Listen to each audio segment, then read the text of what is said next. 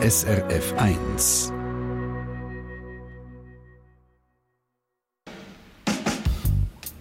SRF 1 Doppelpunkt. Was geht die Eltern vor, wenn sich der Sohn oder die Tochter entscheidet, den Kontakt zu ihnen ganz abbrechen? Das Gemeinsame, wo eigentlich die meisten Geschichten haben, ist, dass Eltern ohnmächtig im Zustand, mit dem Zustand konfrontiert sind, dass ihre Kinder nicht mehr mit ihnen reden. Und das ist die Krux. Das ist das Schlimmste für die Eltern.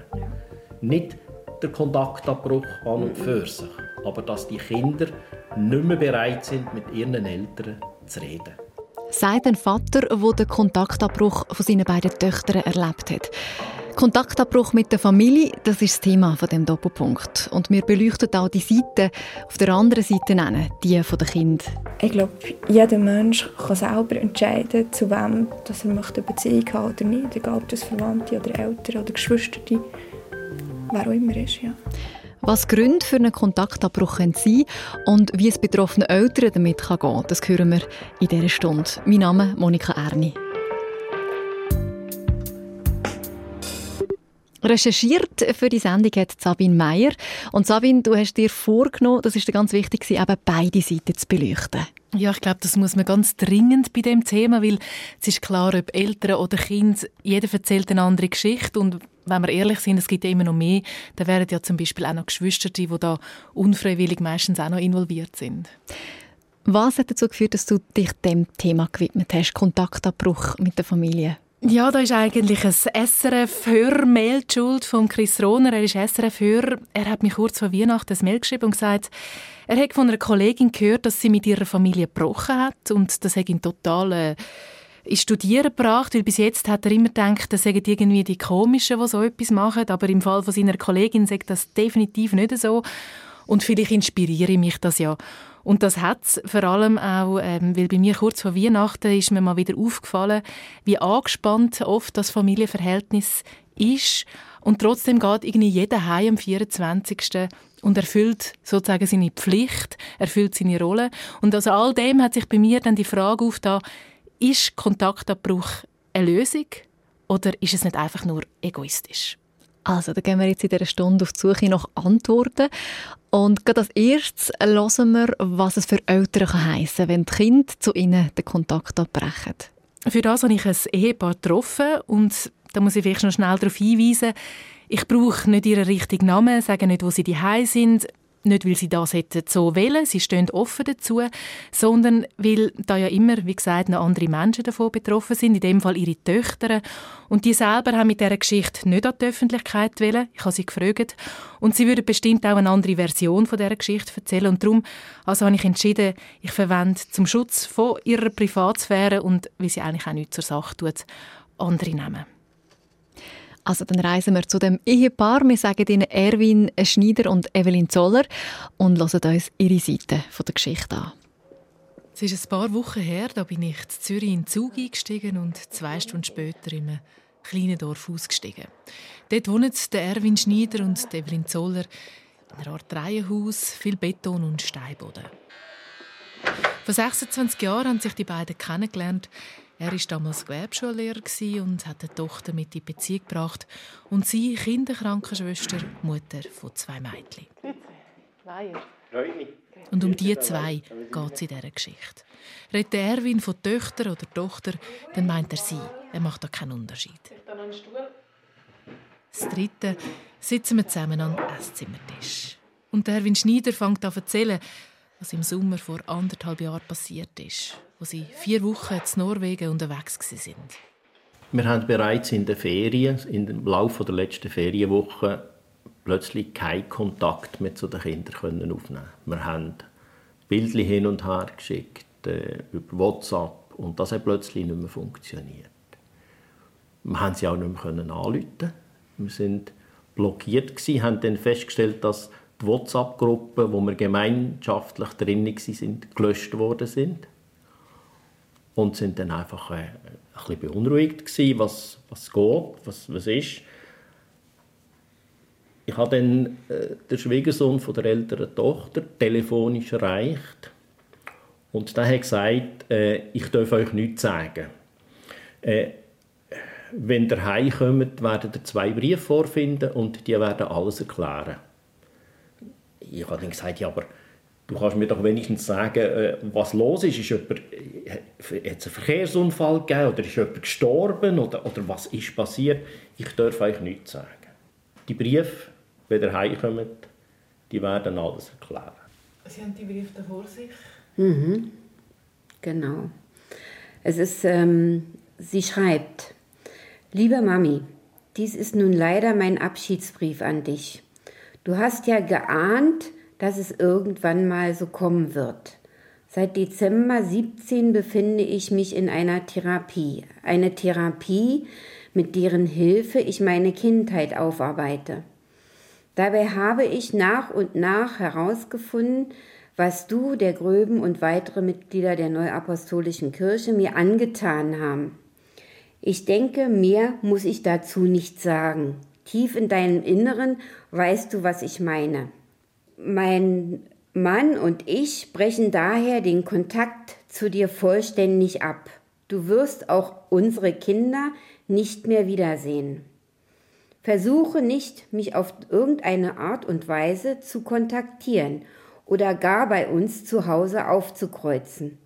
Meine Entscheidung ist definitiv und ich werde nicht mehr mit dir reden. Ich gebe dir nur noch einen Rat, mach um Himmels willen eine Therapie. Ja, das war's. Den zweiten Brief, den hat ähm, mein Mann bekommen. Darin dankt die jüngere Tochter ihm von ganzem Herzen für alles. Leider werden auch wir uns nicht mehr sehen, einfach nur aufgrund der Tatsache, dass du Mamas Mann bist.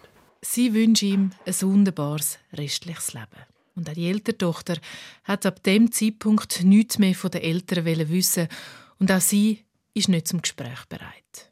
Dann kommen gleich Gefühle wie Wut. Warum, Wut, Wut, Hass, Ohnmacht. Das sind alles so Gefühle, die in einem aufkommen und fragen, warum. Bis heute können sie sich nicht erklären. Also wir haben gemeint, die Briefe würden die Sachlage klären, aber für uns sind äh, x weitere Fragezeichen dazugekommen. Und die Tatsache, dass sie sich eben uns verweigern, dass sie äh, nicht bereit sind, auf irgendeine Art und Weise mit uns zu reden, ich denke, das ist das Schlimmste an dieser ganzen mhm. Sache. Wenn man nicht kann mit jemandem diskutieren wenn man sich nicht austauschen kann, sondern wenn einfach einseitig Vorwürfe da sind, die nicht ausgesprochen sind, wo irgendetwas im, im Raum ist und man kann nicht Stellung nehmen. Also man kann es auch nicht angehen, man kann es nicht bearbeiten, man kann es nicht verarbeiten, sondern es ist einfach da. Und was das in einem im Moment auslöst, ist, man verliert einfach den Boden unter den Füßen in dem Moment. Und ich glaube, das ist das Gefühl, das wir damals hatten, als wir aus diesen Ferien heimgekommen sind. Wir wollen uns einfach den Boden unter den Füßen wegziehen. Das kann doch nicht sein. Schießt mir die ganze Zeit durch den Kopf. Da muss doch ein Grund um sein, eine Erklärung, irgendetwas, das den Bruch rechtfertigt. Die Tochter hat ja einen Brief geschrieben, du weißt, was ich meine. Nein, sagt Evelyn immer wieder, sie wüsste wirklich nicht, was konkret sie meine. Aber klar, ergänzt Erwin. Sicher muss es Gründe haben, wo wir auch eine Rolle spielen in der Trennung. Aber es geht ja auch gar nicht darum, jetzt, dass die Trennung äh, passiert ist, sondern was für uns einfach nicht stimmt, ist die Art und Weise, mhm. wie sich Kinder von uns verabschiedet haben. Und das ist das, was weh tut. Zum Verstehen, wie gross der Bruch war, muss man wissen, dass sie vorher mit beiden Töchtern sehr engen Kontakt hatten, sagen sie. Man sagt zusammen in die Ferien und von den Jüngeren haben wir die beiden Grosskinder, vier und sechs, zwei Tage in der Woche gehütet. Wir sind zusammen in Badi. Ich bin mit den Eltern ins Mucki turnen, jede Woche. Also das sind, das sind tolle Sachen gewesen. und das ist das, was ich, äh, wo ich am meisten damit zu catchen habe eigentlich. Dass das einfach so abrupt abgebrochen worden ist und dass es nicht möglich ist, den Kontakt irgendwie aufrechtzuerhalten. Weil Grosskinder, die, äh, die, können ja, die können ja nichts dafür. Die sind einfach, äh, sind einfach Teil von der ganzen Geschichte. Aber äh, wir haben uns auch gefragt, was sie denn innen Kinder erzählt mhm. haben, warum dass wir uns nicht mehr sehen. Aber das wissen wir natürlich nicht. Es ist für mich schwierig nachzuvollziehen, wie das so weit kommen konnte. Ohne Vorwarnung, ohne Erklärung. Und wenn ich ehrlich bin, kann ich das fast nicht glauben. Da muss doch etwas gewesen sein. Wenn ich äh, mit Fachleuten geredet habe, die haben mir gesagt, eben Kontaktabbruch, das macht man ja nicht einfach so. Das ist ja nicht etwas, was man irgendwie aus Freude heraus macht und spontan, sondern es ist ein Hilfeschrei. Ja, ich denke schon, dass es ein Hilfeschrei ist. Aber, ja, wie soll ich jetzt sagen? Ähm, ich denke, sie musste sich so abrupt von mir lösen. Das habe ich damals auch zu dem einen Arzt gesagt, ähm, um für sich selber eine Freiheit zu finden. Oder? Ich denke schon auch, dass es so sein wird bei ihr, dass die Einstellung da ist. Ähm, aber ich denke mir, dass immer noch denke ich, dass äh, sie noch einen Partner hat und dass der Partner hätte denn sagen sollen, du deine Tochter, der geht's nicht so gut und, und dass denn, dass denn dieser Abbruch nicht gekommen wäre. Mhm. Also vom, vom Gesamten, oder? Dass meine Tochter sagt, ich kann nicht mehr mit dir, es geht nicht mehr, ich brauche äh, den Abbruch. Aber das Ganze drumherum, wie sie den Abbruch gemacht hat, der macht mir eigentlich mehr zu schaffen als alles andere. Dieses ähm, Kaputtmachen vom Urvertrauen, was ich hatte in meinen Töchtern. Und das so segnet eigentlich, dass das Urvertrauen kaputt ist. Das ist das Primäre, was mich eigentlich kaputt macht in der Situation. Also das aus dem Nichts raus und genau. ohne äh, ja. Gesprächsbereitschaft ja. oder irgendetwas. Ja. Wenn jetzt vielleicht auch die ältere Tochter, die ja dann wie mitgezogen ist mit dem Ganzen, würde wieder kommen und sagen, ich würde gerne mit euch herhocken, äh, irgendwie. Sind Sie noch offen für das? Oder ist das einmal jetzt, Kontakt ist abgebrochen, wir haben jetzt alles weg da, wir haben uns jetzt gelöst, eben Neustart, wie Sie am Anfang gesagt haben? Wir haben einmal gesagt, wir wollen keinen Kontakt mehr, aber ich tue das heute ein bisschen präzisieren. Wir haben aufgehört, aktiv mhm. um ihre Gunst zu buhlen. Wir haben aufgehört, ihnen einen Brief zu schreiben, ihnen äh, Lösungsansätze vorzuschlagen, wo man könnte gehen äh, und ein Stück weit, um uns selber auch zu schützen, wir haben auch keine Erwartungen mehr an die Kinder.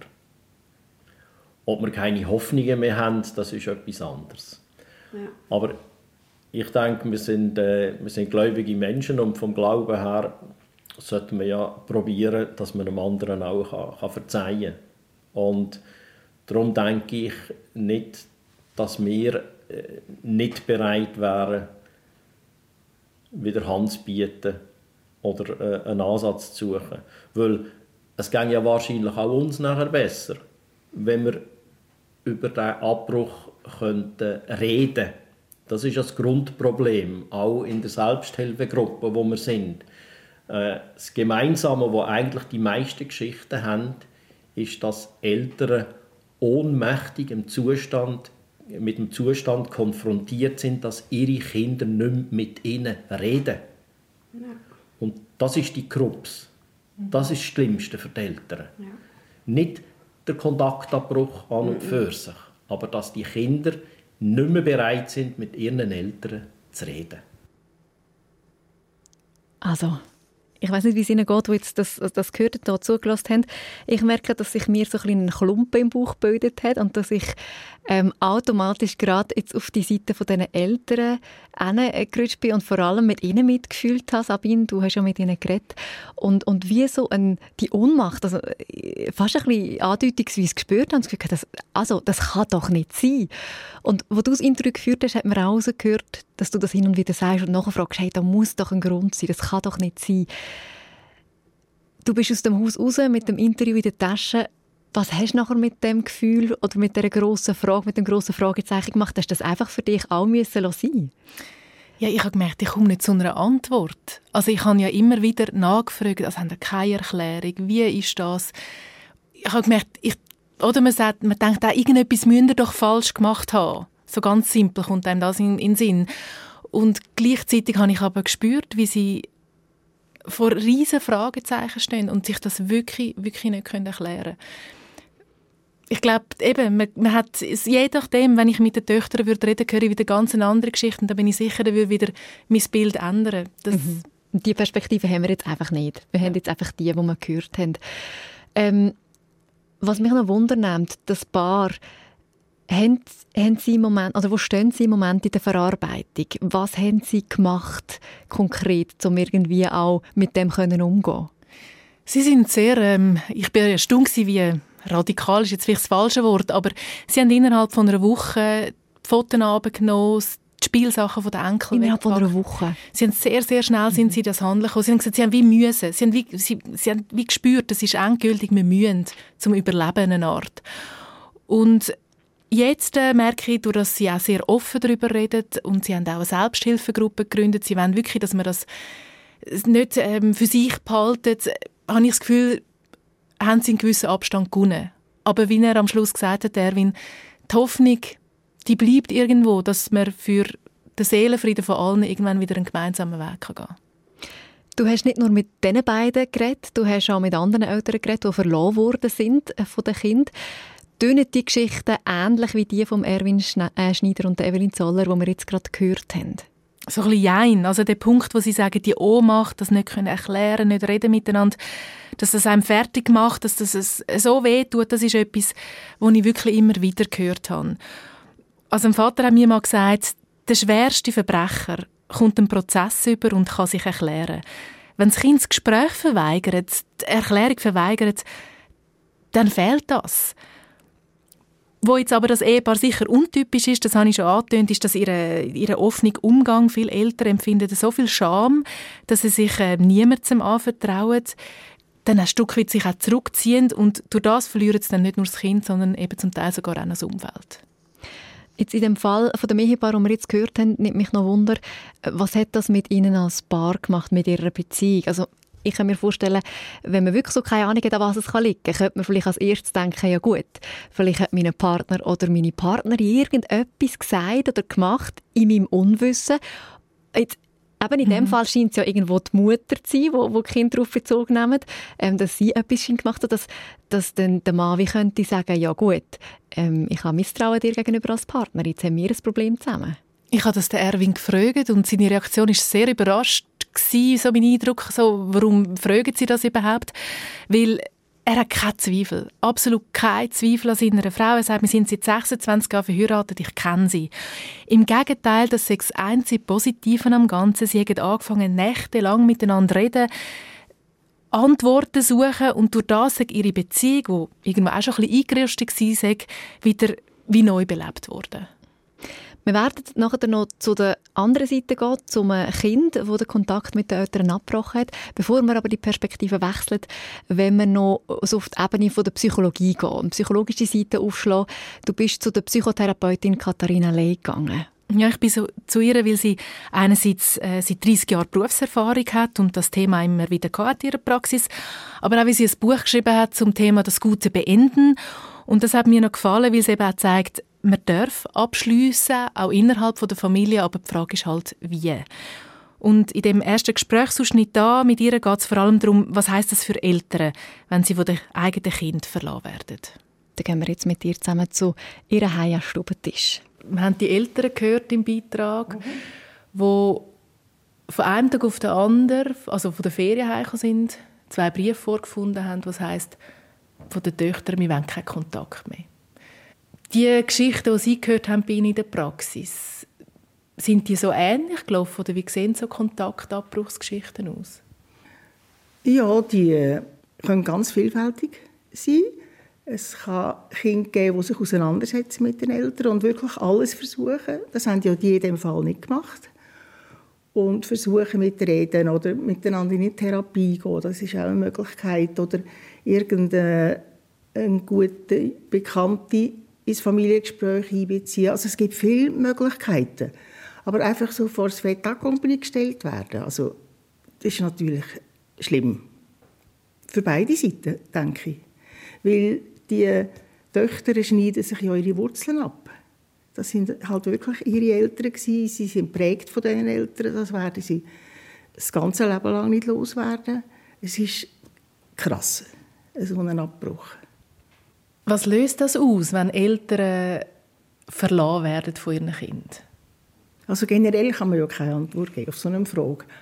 Aber es löst natürlich so ein Gefühl aus, was habe ich da eigentlich gemacht in der Kindererziehung? Äh, haben wir überhaupt können miteinander reden oder ist, ist es einfach auch ein, Kommunikations, ein Kommunikationshindernis, dass, dass das nicht möglich ist, mündlich? Aber es wird natürlich schon die, aktiv ältere Zeit der Eltern, die verloren werden, die wird abgewertet natürlich.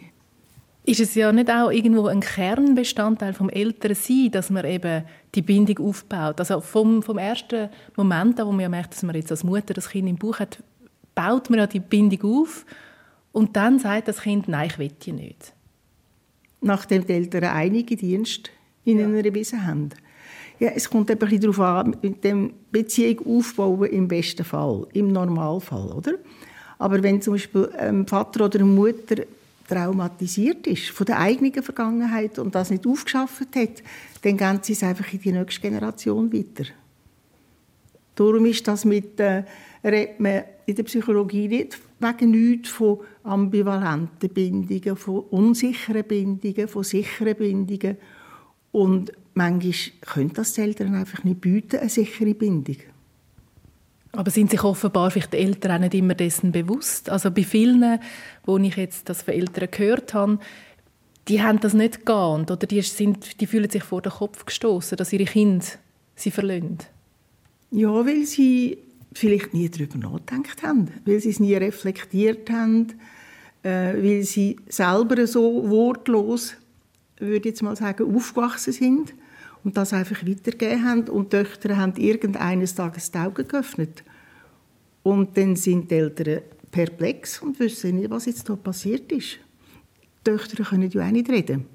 Sonst hätten sie einen anderen Weg gewählt, sich zu trennen von den Eltern, oder? Die Reaktion von vielen Eltern ist dann, zu fragen, warum, was ist los, vielleicht auch vorbeizugehen, Combox zu füllen, Vorwürfe zu machen. Wie sollen die Eltern reagieren, wenn sie so vor so einen Kontaktabbruch gestellt werden? Ja, generell würde ich sagen, man, kann, man muss alles versuchen. So einen Kontaktabbruch thematisierbar machen. Vielleicht halt auch noch mit Einbezug von der Verwandtschaft. Also die Eltern müssen auf die Suche gehen und die Töchter müssen auf die Suche gehen. Müssen wir es dann nicht einfach auch respektieren, wenn jetzt das Kind sagt, los, von jetzt an will ich von dir nichts mehr hören, dann sagt das Kind am Schluss wieder, jetzt nimmst du mich wieder nicht ernst. Ja, aber das, das ist dann schon eine Diskussion, oder? Ja. Und ein Hin und Her zwischen Mutter und Tochter. Aber wenn es kein Hin und Her mehr gibt, dann ist es eben schwierig. Kann man dann einseitig abschließen? Also die Töchter in diesem Beispiel machen das ja. In meiner Auseinandersetzung mit Versöhnung habe ich das einseitig, äh, das Thema Einseitigkeit behandelt. Und dort sage ich, äh, man kann sich einseitig versöhnen. Einfach um, um frei, ein frei zu werden. Also Nichtversöhnung ist ja Hass, Wut. Und das sind Gefühle, die einem wahnsinnig stark an die Person bindet. Und Selbstversöhnung ist eigentlich ein Weg, die Ketten ein bisschen zu lösen. Und zu sagen, das war und jetzt ist es nicht mehr. Und der andere Teil, die Kinder oder die Eltern haben ihr das Beste geleistet und es war nicht gut. Gewesen. Aber wie macht man das jetzt im Fall von Eltern, die verlassen worden sind? Macht man das wie, wenn man vielleicht um ein Kind trauert, das gestorben ist? Oder wie? Ja, wie macht man das? Äh, ganz wichtig ist natürlich das intensive Gespräch zwischen einem Elternpaar. Dann gibt es Selbsthilfegruppen, wo man mit verlassenen Eltern sich trifft und einfach das Herz lehrt und austauscht und wie machst es du und was könnten wir noch machen und ist, das auch schon passiert? Dann gibt es die äh, Möglichkeit von Therapie, Paartherapie. Es gibt Möglichkeiten von Ritual, dass man so mit so Ritual versucht, weiterzukommen und halt einfach sich auseinandersetzen damit. Und es ist natürlich eine schwierige Konfrontation mit sich selber in so einer Situation. Man muss wahrscheinlich dann Sorge haben, dass man sich nicht anfängt abwerten Also im Stil von, man hat eigentlich versagt auf ja. der ganzen Linie. Mhm. Muss man dann als Eltern auch ständig bereit sein und offen sein, dass wenn die Kinder wieder zurückkommen? Ja, das ist keine Ahnung. Das ist eben die Frage, ob die Eltern diese Unsicherheit aushalten. Also, dass die Geste zurückbringen, Sachen den Kind vor die Tür stellen, das ist irgendwie der Versuch, sich selber ein bisschen zu schützen und zu entlasten und nicht jeden Tag denken, kommt echt das Telefon und im Briefkasten einen Brief suchen. Irgendwie muss man sich ja ein schützen, dass man nicht drauf geht.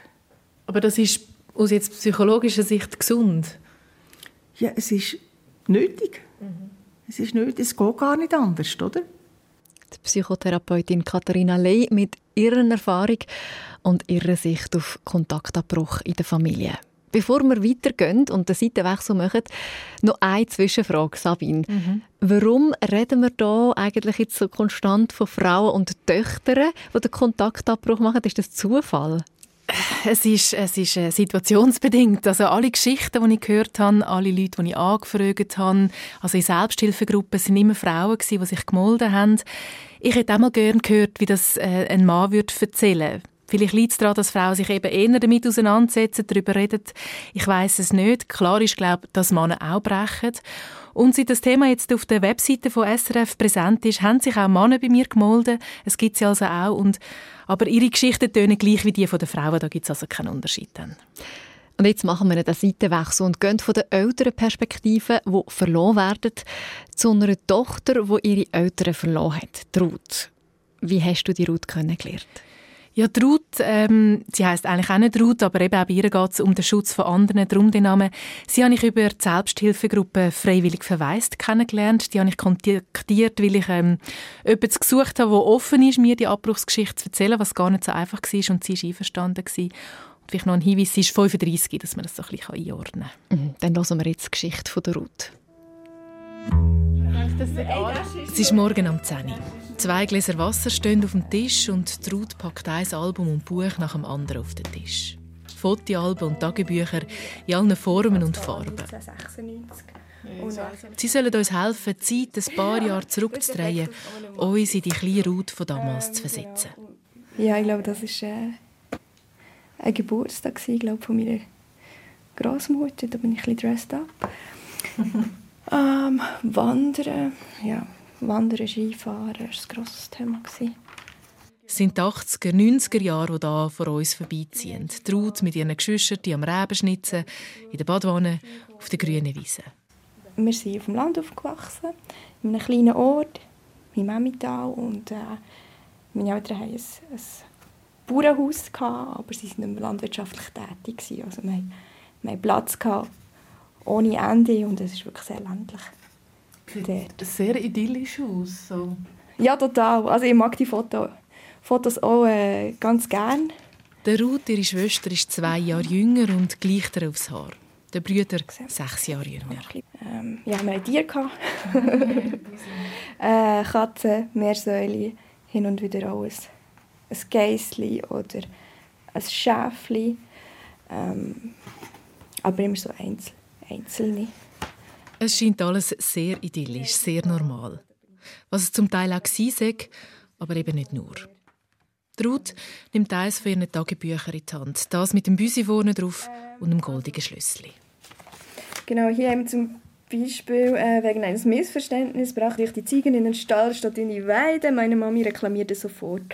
Ich habe einen, an meinen Eltern eigentlich nichts auszusetzen, wenn sie nur nicht so schnell explodieren würden. Etwa so wie mein Papi heute, er wollte die Namen der aktuellen Drittklässler wissen, äh, weil wir die nicht wussten, schrie er uns an. Er arbeitet einfach zu viel. Das sind noch Erklärungen. Ja, also ich tue es, selber recht äh, schön reden, aber als, als Kind hatte ich, hatte ich sehr fest Angst. Gehabt, ja, wenn ich umgeschrauen wurde. Plötzlich die Stimmung kippen und jemand explodiert. So wirklich schwierig sei es dann aber erst in der Pubertät geworden. Ich habe sehr oft äh, Sachen hinterfragt, halt, wie man das so macht in der Pubertät. Äh, viel nicht einig gewesen, äh, mit den Eltern, war auch stur, gewesen, hartnäckig gewesen manchmal. Und ja, dann hat es auch ab und zu ähm, hat's Gewalt gegeben. Es, äh, wir haben nicht genau gewusst, wann bricht der nächste grosse Streit los. Also manchmal so ein bisschen Un Unsicherheit. Ähm, das hat aber äh, von mir aus gesehen Kleinigkeit können passieren und ähm, durch das, dass ich in die Pubertät bekomme, äh, ja, ist, ist der Streit auch ab und zu mal, mal richtig eskaliert und dann, dann bin ich halt auch geschlagen worden, ja. Da denken jetzt wahrscheinlich ganz viele, ja komm, also Teenie, Streit, das ist doch normal, reiss dich ein zusammen. Ja, ja, es gibt eine rote Linie, das ist Gewalt. Ja, Gewalt ist ähm, Schlagen, Ohrfeigen, aber ich kenne noch anderes. Also Schublade auf dem Kopf, ähm, auf den Kopf geschlagen, ein Glas ins Gesicht geschleudert. Ähm, aber das die gar nicht gewertet. Gewalt ist Gewalt und von dem, was, was ausgeht, ausgeht, ist schuldig. Punkt. Das hat sie aber erst viel später realisiert. Zu dem Zeitpunkt damals sei für sie das normal gewesen. Es hat zum Familienalltag dazugehört. Einmal aber, sie war 16 oder 17, sei die Situation so eskaliert, dass sie die abgeschlichen und zu der Polizei ist. Und dann bin ich auch äh, weggebracht worden auf die Gemeinde und dann haben die mich ein paar Tage auch versteckt. Sie haben meinen Eltern nicht gesagt, äh, wo ich bin. Und dann haben wir dann geschaut, ja, wo könnte ich äh, hergehen. Ähm, ich glaube, eben im zweiten Lehrjahr bin ich. Ich glaube, dann irgendwie 800 Franken verdient. Aber gibt es irgendwie Möglichkeit, dass ich zum Beispiel allein wohnen könnte. Was sind so meine Optionen? Viel hat es nicht gegeben. Und wo dann die Mutter bittet und betet hat, dass ihre Tochter wieder zurückkommt und sich auch entschuldigt hat, ist Ruth wieder heim. Ähm, ja, es hat alles sehr gut getan und sogar ähm, die Person, die mich betreut hat, nebendran ist in, ist in Tränen ausgebrochen sogar. Äh, und hat, hat gesagt, ja, das, das dann noch gut, geh doch wieder heim. Und äh, bin halt mitgegangen und dann sich meine Eltern bei der Person, die mich betreut hat, auch noch bedankt. Und es war fast eine fröhliche Stimmung. Gewesen. Und der ist äh, zur Tür ausgegangen und dann hat, hat mir meine Mutter gesagt, was mir eigentlich einfällt, äh, ob ich vorhabe, die Familie kaputt zu machen. Ja, und von dann an äh, haben wir nachher, hat meine, meine Mutter auch öfter mal gesagt, eben, die schmeißen wir raus, sobald du volljährig bist und äh, ja. Zuerst entschuldigen, dann beschuldigen. Für Ruth ist das ein Schlüsselmoment. Da ist so viel kaputt gegangen, das ganze Vertrauen in die Mutter weg war. Ja, manchmal habe ich das Gefühl, es ist einfach viel wichtiger, was die Leute über uns denken oder über mich denken, als was sie fühlen. Ja. Vorne durch die heile Welt, hinten durch Schläge und psychische Gewalt. Aber trotz dieser Gewalt, trotz dieser Abwertung, als Kontakt abbrechen, an das hat Ruth in dieser Phase immer noch nicht gedacht. So etwas macht man nicht, hat er sie gefunden. Also das, das, ist nicht, das ist nicht als Option in meinem, in meinem Kopf. Gewesen. Auch wo sie dann kurz nach ihrem 18. Geburtstag ausgezogen ist, hat sie lange noch, wie sie sagte, Kaffeekränzli-Beziehung zu ihren Eltern gehabt. Man hat sich regelmäßig gesehen, auch wenn man eigentlich sich nichts mehr zu sagen hat. Bis es dann aber im November vor zwei Jahren nochmal zu einem heftigen Streit mit der Mutter gekommen ist. Erst dann Anfangs 30 hat Ruth den Entschluss gefasst, so, mit dieser Mutter will ich nichts mehr zu tun haben. Ja, ich, ich war sehr hart. Ich habe gesagt, es, es geht mir besser. Es geht mir besser. Äh, ohne Idee, habe ich meiner Mutter gesagt. Und habe gesagt, jetzt musst du selber, selber mit dem klarkommen. Und, äh, und dann habe ich äh, dann eine Nummer blockiert, ja. Mit dem Vater wollte sie eigentlich nicht brechen. Weil der sich aber auf die Seite der Mutter gestellt hat und gefunden hat, es sei doch gar nichts passiert, sei einen Monat später auch der Kontakt verloren gegangen. Ein, ein zweimal, bevor ich, den also bevor ich die Nummer gesperrt habe, sie, hat, hat meine Mutter mir noch halt ihre Verzweiflung angerufen und Combox gefüllt und, und, und mir gesagt, was ich für eine, für eine schlechte Person bin und dass ich nicht eben ich habe, ich habe sozusagen eben natürlich mit, mit dem Kontaktabbruch nach ihnen etwas angetan und wie schlimm das, das doch wäre und, und so und ja, ich weiß nicht, wenn etwas nicht gut gelaufen ist oder so, dann äh, würde ich eigentlich von Eltern erwarten, dass sie sagen, okay, das ist nicht gut gewesen, hocken wir zusammen, wir müssen über das reden. vielleicht mit Fachpersonen, was auch immer. Aber der Punkt war dann eigentlich, also die Tatsache, dass ich keinen Kontakt mehr mit ihnen wollte, ist jetzt irgendwie, hat ihnen dieses und jenes und eins vermisst und äh, ja, habe ich ihnen eigentlich etwas zu leiden. Ich weiss, dass das keine einfache Sache ist, aber es tut mir leid, ich verhandle nicht über Gefühle. Man sagt immer, es braucht zwei für den Konflikt. Natürlich. Mm, ich bin, ich bin stur, ich bin, ich bin vorlaut, ich lasse mir nichts gefallen. Ähm, ich finde sogar, dass das kreative Element in einem guten Streit etwas Interessantes kann sein kann. Das fällt mir heute, heute manchmal sogar. Aber es gibt eine rote Linie. Also es, ähm, man, tut nicht, man tut nicht mobben, man tut nicht Leute abmachen, man tut nicht, man tut nicht schlagen, man, man schlägt keine man schlägt keine Mitmenschen, man schlägt keine Tiere und man schlägt heutzutage Gott sei Dank auch keine Kinder mehr. Ja, das ist die rote Linie. Und das, das verzeihe ich, was ist... dass niemandem leid tut. Es tut niemandem leid, also über das, das hast du nie gehört? Es tut niemandem leid. Ja, wenn es jemandem nicht leid tut, dann kann ich es auch nicht verzeihen. Also, die Leute sagen oft, du musst Frieden, du musst Frieden finden mit dem und äh, du, du musst es vergeben. Das, äh, das, das finde ich nicht erstrebenswert. Also, mhm.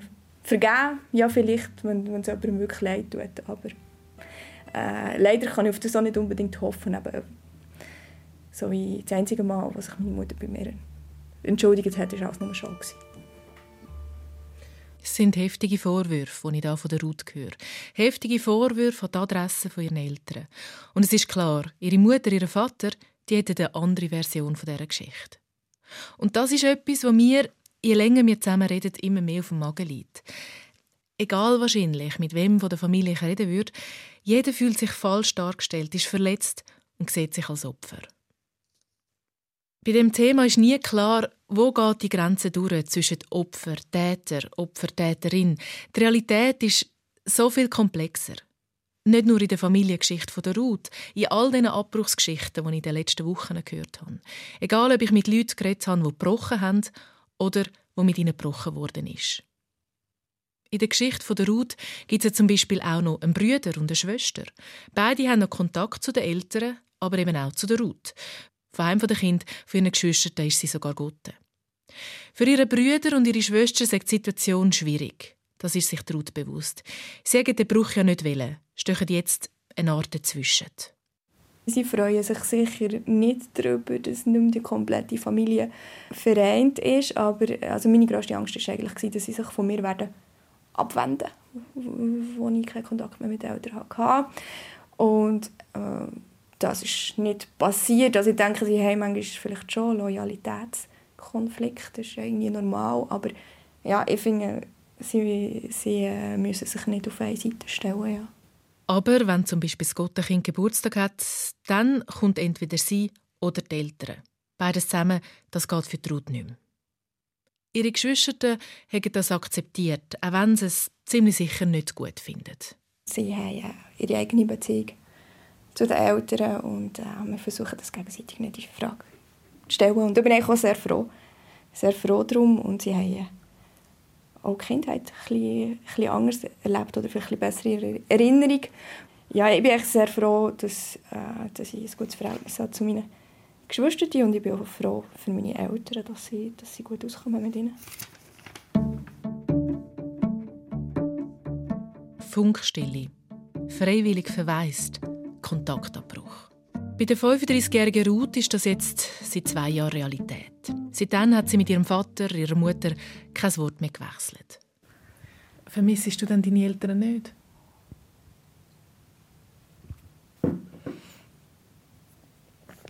Ähm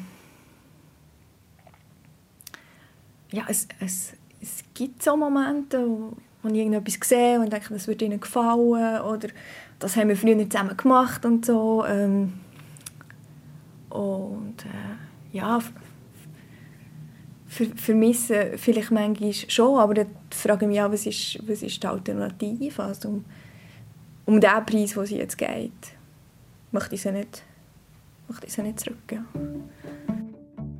Oder in anderen Worten? Mir geht es so gut wie noch nie. Ich fühle mich sehr frei. Sie hat sich das Leben ohne ihre Eltern gut eingerichtet. Lebt mit ihrem Freund zusammen, wo sie seit sieben Jahren zusammen ist. Er hat das also alles mitbekommen. Und, sagt sie, er sei nicht schockiert gewesen. Vielmehr hat ihn überrascht, dass sie es so lange ausgehalten hat. Was ist aber mit ihren Wurzeln? Spürt sie die noch, trotz dem Schnitt? Wurzeln sind für mich nicht so wichtig. Äh, für mich ist das Gegenteil mega wichtig. Freiheit, Unabhängigkeit. Sie sagt alles andere als ein Nestli-Typ. Je anonymer, je besser. Ob das mit ihrer Geschichte zu tun hat, wer weiß. Möglich. Vielleicht aber auch nicht.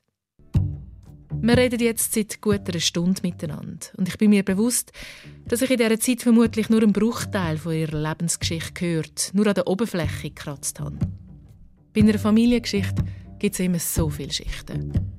Aber ich habe ganz viel verstanden, wo nicht nur zu der Route ihrer Geschichte passt, sondern zu ganz vielen Abbruchsgeschichten. Nämlich, dass der Kontaktabbruch nicht von heute auf morgen passiert. Das hat immer eine lange Vorgeschichte. Manchmal braucht es dann nur noch den berühmten Tropfen, der es fast zum Überlaufen bringt. Und meistens ist die Beziehung innerlich schon längst abgestorben und der Abbruch ist nur noch das Signal gegen aussen.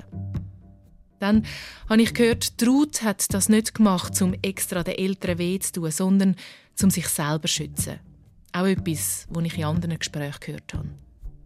Und als letztes, die, die den Schritt gemacht haben, sagen unisono, es ist nicht eine Lösung, sondern für sie in dem Moment die einzige Option. Warum ist es die einzige? Gespräch gibt es so nicht. Also, eben, es, ist, es, ist nie, es ist nie etwas geklärt worden. Es, gibt, ähm, es hat nie jemandem Leid da.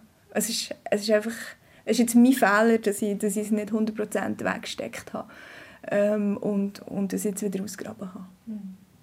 Und das, also, das ist irgendwie jetzt, jetzt gäbe es wahrscheinlich noch Kontakt einfach um einen Preis, wenn ich mir selber würde verleugnen und würde sagen, ja, es tut mir leid.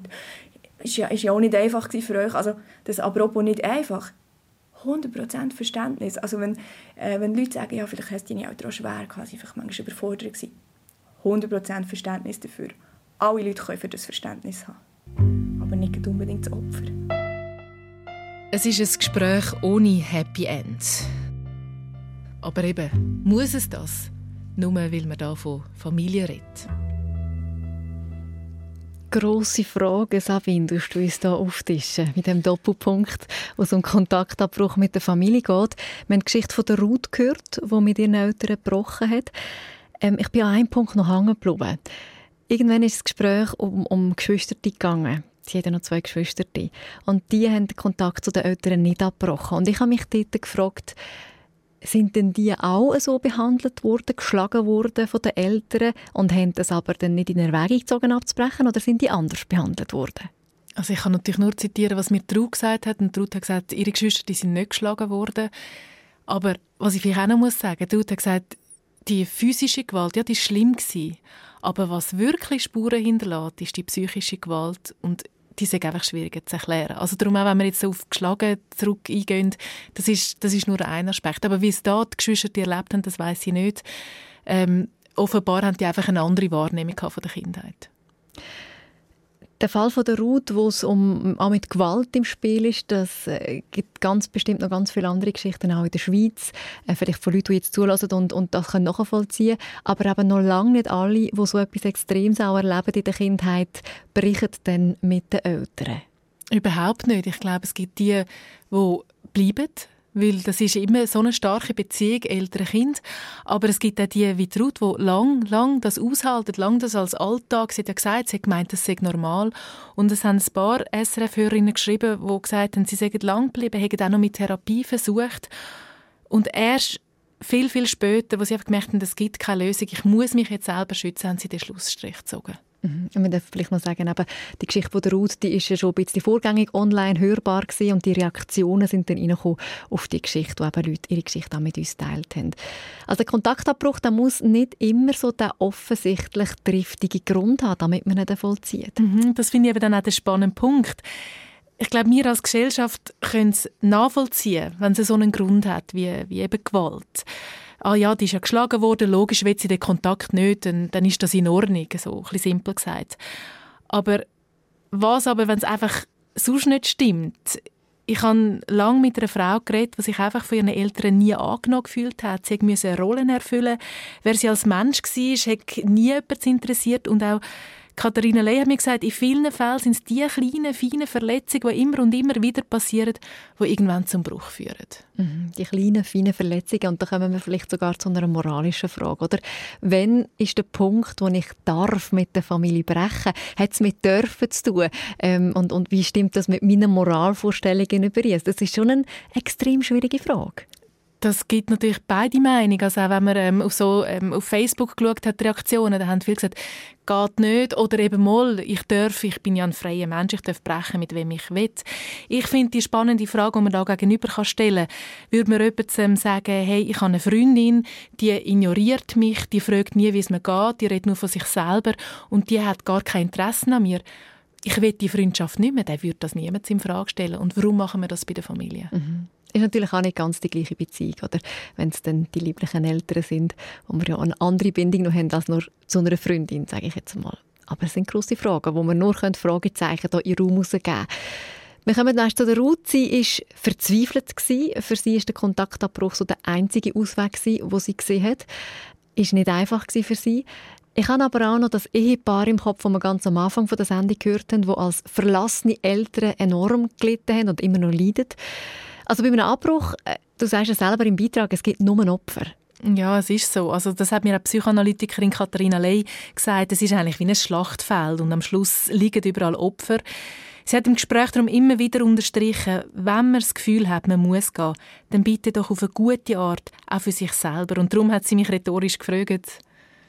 Aber muss es denn ein für alle Mal in einer ganz bestimmten Lebenssituation, in einem bestimmten Alter und so, muss es denn so ein total Cut sein? Oder kann man nicht sagen, hört, ich komme nicht mehr zu euch in nächster Zeit, das, ist, es tut mir einfach nicht gut und ich muss mich jetzt mit mich selber beschäftigen. Einfach ein Türchen offen lassen, auch für die eigene Entwicklung, dunkelt mich wichtig. Sollen wir es dann einfach so ein bisschen versanden lassen? Zum Beispiel. Was ist denn der Unterschied zwischen versanden lassen und abbrechen? Abbrechen hat einfach etwas furchtbar Absolutes. Und ich glaube nicht, dass das äh, dass etwas, was man sowieso nicht auflösen kann, durch die Absolutheit kann aufgelöst werden Frappant ist ja bei dem, dass sich alle als Opfer fühlen. Alle sind verletzt, egal mit wem man redet. Ob mit denen, die abgebrochen worden ist, oder mit denen, die abbrechen. Mhm. Ja, das ist so.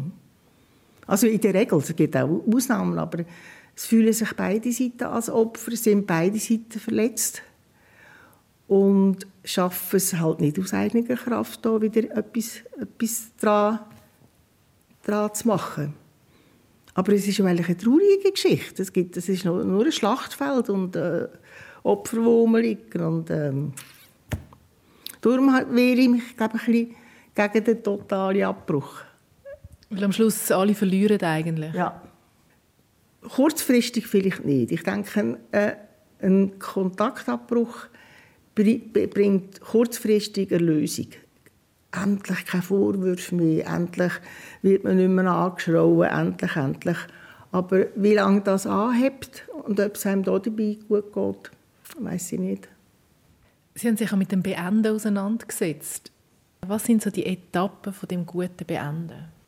Es ist wie beim Trauerprozess. Es sind ja so verschiedene Phasen. Eine erste Phase ist, dass man die Angst aha, das ist so, aha, das hat man mir angetan, aha, das, das wahrnehmen, dass man diese Angst kann auflösen kann und kann sagen, es ist nicht gut gewesen, aber es ist gewesen.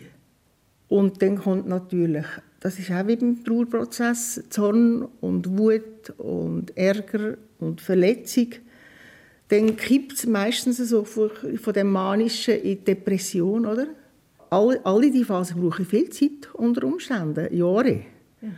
Und dann kommt, im besten Fall kommt eine Art Einsicht. Mal, so war es gewesen. Und dann kommt die Wehmut oder ja, und dann irgendwann ist, ist es für einen selber beendet und vielleicht auch in einer Beziehung beendet. Und das kann man eben auch einseitig machen? Wenn es nicht anders geht. Wenn es nicht anders geht. Man ist sonst unglücklich. Katharina Ley, Psychotherapeutin aus Brück, die zusammengefasst hat, wie man so einen Kontaktabbruch für sich gut abschließen kann. Also es geht darum, wirklich durch all die Phasen durchzugehen, alle Gefühle zu durchleben und am Schluss eben akzeptieren können, dass es passiert ist. Sabine, bei all diesen Gesprächen, die du für deinen, für deinen Doppelpunkt, hast du auch gehört, dass es nach einem Abbruch wieder zu einer Kontaktaufnahme gekommen ist? Es hat wenig Fälle gehabt, wo das der Fall war, aber meistens ist es dann nach einer gewissen Zeit wieder zum Abbruch gekommen. Also leider ähm, habe ich ich glaube, eine Geschichte ist wirklich dann als Versöhnung weitergegangen und sonst sind alle wieder zerbrochen. Haben heute Morgen, vielleicht haben Sie daheim das gehört, im Treffpunkt auf SRF 1 in dieser Sendung, das Thema Versöhnung angelehnt an Doppelpunkt von heute Morgen. Und da haben wir dürfen mit unserer SRF 1-Hörerin, mit einer SRF 1-Hörerin telefonieren, anonym. Wir nennen sie Anita. Und sie hat uns ihre Geschichte erzählt und warum sie mit ihrer Mutter den Kontakt abgebrochen hat damals. Und ganz kurz zusammengefasst ihre Geschichte. Also ihr Vater war schwer krank. Gewesen. Das war eine Belastung für die Familie und hat, hat auch immer wieder zu Konflikt geführt. Und nach dem Tod von dem Vater ist die Beziehung zu ihrer Mutter noch schlechter geworden als vorher. Und es hat noch mehr Streit gegeben und sie dann auch Gewalt im Spiel gesehen. Und irgendwann hat sie entschieden, die Beziehung zu ihrer Mutter abzubrechen. Und nach langer Zeit haben sie den Kontakt dann wieder aufgenommen zu ihrer Mutter. Aber eben erst dann, wo sie der Mutter können vergeben Und für sie heisst sie Vergebung aber nicht gut heißen, was passiert ist, sondern Vergebung heisst für mich, dass ich das loslasse, was passiert ist und dass ich es nicht mehr meiner Mami oder meinem Bruder oder einfach irgendjemandem nachträge. Dass ich es loslasse und es ist eine Entscheidung, die unabhängig von dem Gefühl passiert und irgendwie ist dann in mir innen auch etwas passiert, wenn ich die Entscheidung getroffen habe, zum Loslassen. Ich kann auch nicht genau sagen, was genau passiert ist, aber es ist wie hm, wieder so ein Liebe aufgekommen oder ich habe wieder mehr gespürt für meine Familie, mehr empfunden, wo ich vorher gar nicht habe. Und das ist auch ein mega langer Prozess gewesen. Also es ist nicht einfach eine Entscheidung gewesen und dann ist es nachher gut gewesen, sondern es ist über eine mega lange Zeit gegangen und ich habe auch in dieser Zeit bin ich in Gespräch gegangen und habe auch meine Sicht oder meine Situation angeschaut. Was ist denn mein Teil und wo kann ich an mir arbeiten? Und es braucht ja immer zwei Leute. Vergebung ist einfach meine Entscheidung, sie dann zum Loslassen. Vergebung loslassen und wer weiß vielleicht sogar es wieder Kontakt aufnehmen, sich versöhnen. Das kann aus einem Schlachtfeld im besten Fall wieder einen fruchtbaren Boden oder eben zu einer Kontaktaufnahme führen. Oder vielleicht sogar zu einer Versöhnung. Und manchmal bleibt aber nach einem Kontaktabbruch in der Familie auch einfach Funkstille. Und ich möchte noch einmal zur Ausgangsfrage kommen, die wir ganz am Anfang gestellt haben, Sabine. Äh, der Kontaktabbruch in der Familie, ist es eine Lösung oder ist es einfach egoistisch? Das ist etwas, was wir ganz klar wissen, wenn wir Frage stellen. Kann man nicht einfach so mit Ja und Nein beantworten. Äh, hat sich die Frage für dich irgendwie aufgetan oder hat, hast du mit dieser Aussage oder dieser Frage irgendwie mehr anfangen nach deiner Recherche? Ja, ich, ich zitiere am liebsten Mails von Leuten, die mir geschrieben haben. Zum Beispiel die eine Frau, ähm, die drückt glaube aus, dass vielleicht viele denken, die den Kontakt abgebrochen hat. Sie hat vor anderthalb Jahren den Kontakt abgebrochen. Sie sagt, sie hat jetzt kein schlechtes Gewissen mehr, ihr geht es gesundheitlich besser und ich habe zum ersten Mal im Leben das Gefühl, endlich atmen zu können. Oder eben, wie es Drew gesagt hat, das ist keine gute Option, aber manchmal ist es die einzige. Und gleich dürfen wir eben nicht die andere Seite vergessen, die, die leiden, zum Teil furchtbar, wie Evelyn und Erwin. Oder wie eine Mutter, und da möchte ich wieder das Mail zitieren, ihr 23-jähriger Sohn ist gegangen nach der Scheidung vom Vater ohne Kommentar. Und sie schreibt, es schmerzt so unendlich. Ich möchte so gerne die Situation durch seine Brille sehen, damit ich verstehen kann, was die Beziehung zu mir für ihn so unmöglich macht. So gerne hätte ich die Gelegenheit, mich für Dinge, die ihn verletzt haben, zu entschuldigen. Und darum möchte ich zum Schluss noch etwas teilen, was mir Katharina Ley nach dem Gespräch mit auf den Heimweg gegeben hat. Ein Sprichwort, und ich finde, dass es sehr gut zum Thema, Thema passt, aber auch ganz grundsätzlich zu all diesen schwierigen zwischenmenschlichen Situationen. Jede Situation hat drei Seiten. Meine, deine und wie es wirklich ist. Mhm, das nehmen wir so als Schlusswort von dem Doppelpunkt zum Thema Kontaktabbruch mit der Familie. Danke dir, Sabine. Und Ihnen daheim fürs Zuhören. Die Sendung können Sie auch nachhören oder jemandem schicken, wenn Sie das mögen. Auf srf1.ch finden Sie die äh, Doppelpunkt und Sie können sie natürlich auch gerade abonnieren für die Zukunft als Podcast. srf1.ch SRF 1 Doppelpunkt